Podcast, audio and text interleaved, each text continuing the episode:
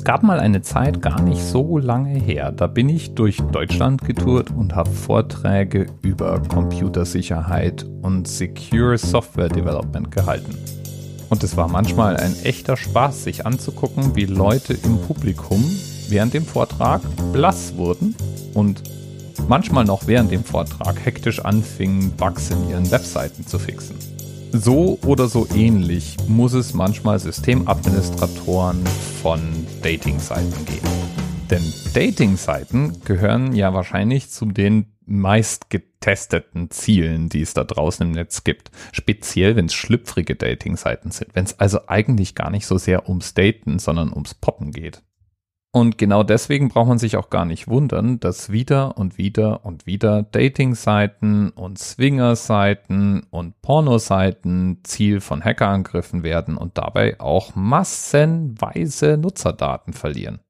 Jetzt kann man natürlich sagen, ja, kann schon mal passieren. Das mag jetzt zynisch klingen, aber natürlich kann schon mal passieren. Man kann ja was übersehen haben. Es kann ja mal sein, dass irgendwo eine Lücke ist und es kann sein, dass dann doch mal irgendwo eine Datenbank geknackt wird. Stellen wir also mal rein hypothetisch so eine Seite vor und nennen wir sie, hm, wie nennen wir sie denn? Nennen wir sie doch adultfinder.com. Also Erwachsenenfinder. Nicknack, weißt schon, hm? Wie, du kennst die Seite? Ist gar nicht so hypothetisch? Bist wo angemeldet, was? Nein? Ah, stimmt. Du kennst adultfinder.com von der Schlagzeile, die sie im Mai 2015 gemacht haben, wo sie dreieinhalb Millionen Benutzerdatensätze verloren haben. Dreieinhalb Millionen. Das ist schon mal ganz ordentlich. Ich meine, so manches Unternehmen wäre froh, überhaupt dreieinhalb Millionen Nutzer zu haben, gell? Und diese Datensätze, die haben es schon in sich, denn zu adultfinder.com, die mit der Tagline World's Largest Sex and Swinger Community werben, zu denen gehört ein ganzer Verbund von ähnlichen Angeboten Medienunternehmen genauso wie Datingplattformen. Zum Beispiel gibt's da Camps.com. Ja, da werden Videos verteilt. Zum Teil live gestreamte, Chat-Videos, Unterhaltungen zwischen Erwachsenen eben. Nicknack.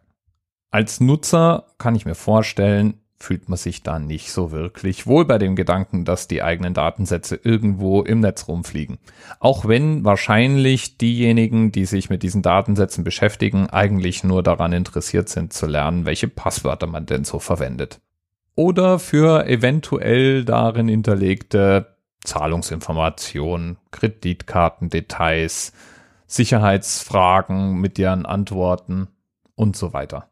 Jedenfalls, so ein Verlust von dreieinhalb Millionen Benutzerdatensätzen würde jetzt mich als Administrator von diesen Systemen dazu bringen, mal so richtig an meinem Sicherheitskonzept zu arbeiten. Die Server wollen schließlich abgesichert werden. Und wenn da einmal jemand reingekommen ist, ja, dann, das sollte ja wohl reichen als Anlass, um mal alles zu überarbeiten. So möchte man jedenfalls meinen. Aber vielleicht sind dreieinhalb Millionen auch irgendwie gar nichts. Vielleicht ist es das gar nicht wert, sich die Mühe zu machen. Vielleicht sind dreieinhalb Millionen so ein Fliegenschiss an der Wand, dass der Administrator nicht mal zuckt. Denn vielleicht gibt es ja mehrere hundert Millionen Datensätze, die in dieser Datenbank liegen. Da wäre ja dann der Worst Case nicht, wenn dreieinhalb Millionen Datensätze durchrutschen, sondern die 300 und irgendwas Millionen, die man vielleicht auf der Kante hat. Und tja, Also, wie soll ich sagen, genau das ist im November 2016 dann auch wirklich passiert. Das komplette AdultFinder.com Netzwerk, zu dem gehört zum Beispiel Camps.com, Penthouse.com, Stripshow.com, iCamps.com und eine Reihe anderer weniger bekannten Domänen, wurde geknackt, die komplette Nutzerdatenbank runtergeladen. Diesmal sind es nur die Namen und die Kontaktinformationen, die betroffen sind. Und das macht einen wunderbaren Themenanker für die heutige Folge, weil wir nämlich von 339 Millionen Datensätzen sprechen. Ist das nicht wunderbar? Und solltest du zufällig Kunde auf einer der vorhin aufgezählten Seiten sein, dann willst du jetzt vielleicht sicherstellen, dass du nicht ein Passwort verwendet hast, das du auch noch an anderen Stellen verwendest. Denn deine Kundendaten liegen jetzt offen im Netz. Und das ist vielleicht so eine Lehre, die wir so ganz generell aus solchen Diensten ziehen sollten. Wenn wir uns da schon anmelden, dann ist vielleicht der Klarname und die komplette Identität keine so gute Idee. Denn was heute noch bei penthouse.com abgespeichert ist, das kann morgen schon auf irgendeinem Download-Server für die ganze Welt zur Einsicht bereit liegen. Ist doch unschön sowas. Bis bald. TMRS 10, 9, 8. The experience of 47 individual medical officers. Was hier über die Geheimzahl der Illuminaten steht. Und die 23. Und die 5. Wieso die 5? Die 5 ist die Quersumme von der 23.